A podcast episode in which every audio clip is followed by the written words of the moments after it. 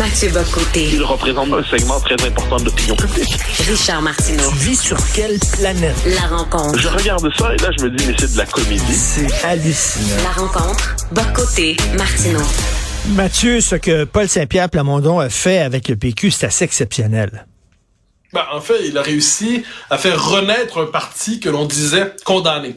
C'est le Parti québécois, depuis 98 ne connaissait que recul après recul. Il y avait quelquefois des petites remontées circonstancielles, mais la tendance lourde était là. Alors, quel était le sujet principal quand on parlait du PQ il y a un an et demi, deux ans? Euh, c'était, est-ce qu'ils veulent disparaître? Est-ce que c'est fini? Est-ce que l'aventure historique du Parti québécois est terminée?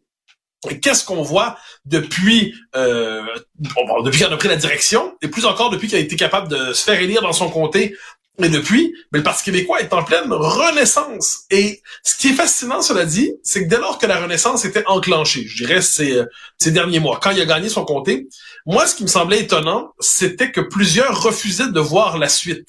C'est-à-dire que la renaissance du PQ était, je dirais, visible depuis au moins le mois de mars, avril, mai.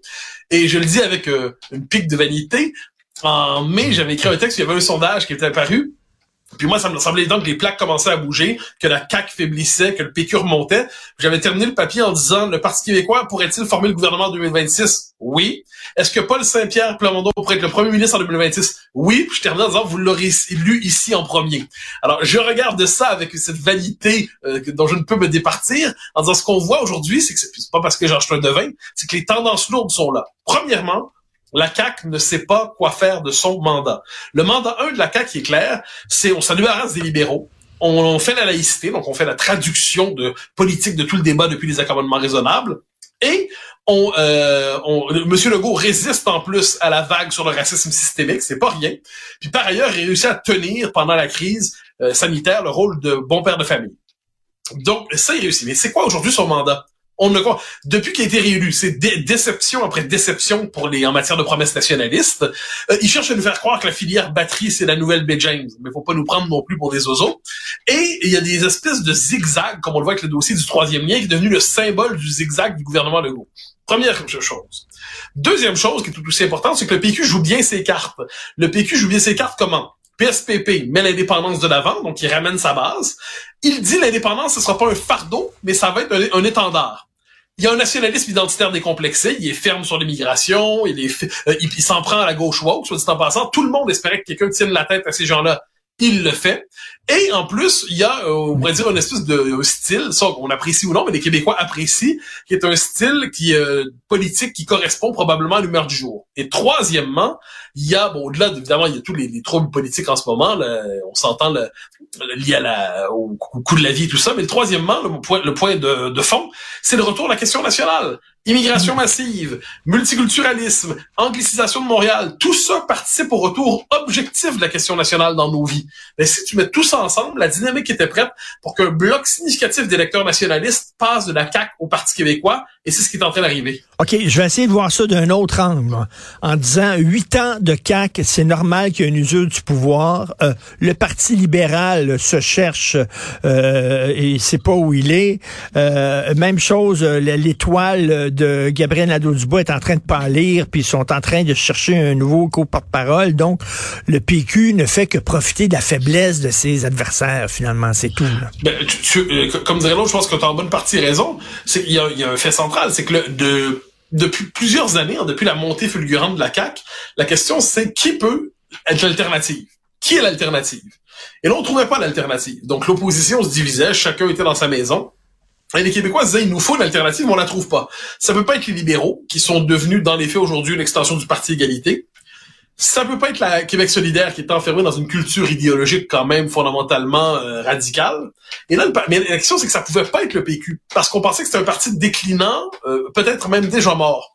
Donc là, qu'est-ce que c'est quoi la grande recherche de l'opposition ces dernières années? C'est trouver quelqu'un qui est capable de cristalliser une alternative, pas simplement un vote de protestation, mais une alternative au gouvernement Legault.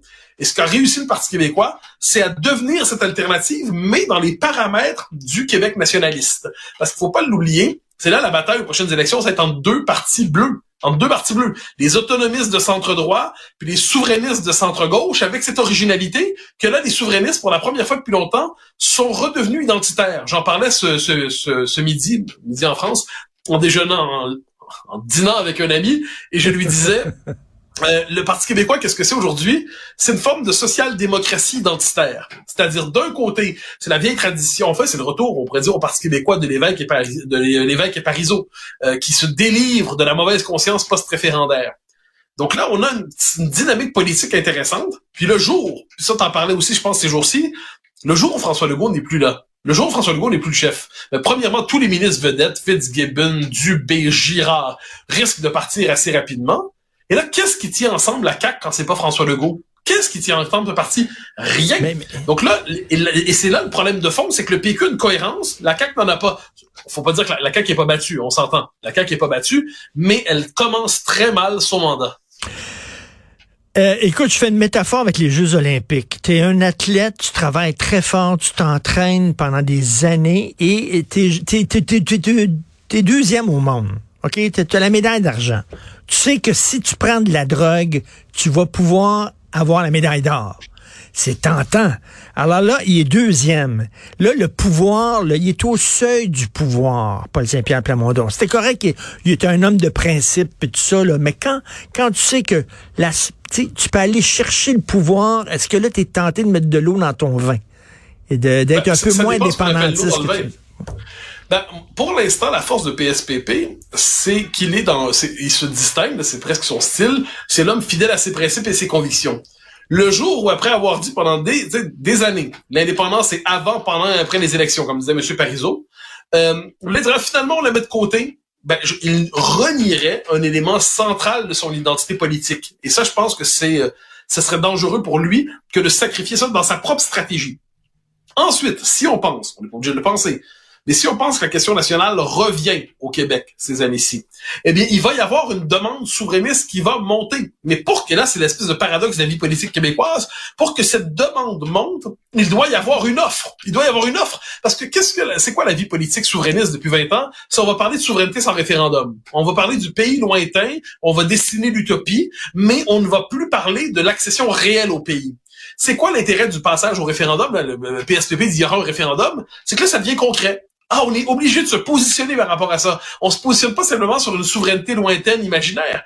Ça redevient une question concrète. Et là, quand il dit, si vous votez pour moi, vous votez pour cette dynamique-là, ça force toute une série de gens qui voulaient se détacher de la question nationale à y revenir, à se positionner par rapport à elle. Puis là, il y a un élément central. Ça, je suis convaincu de ça depuis quelques années, puis ça se concrétise.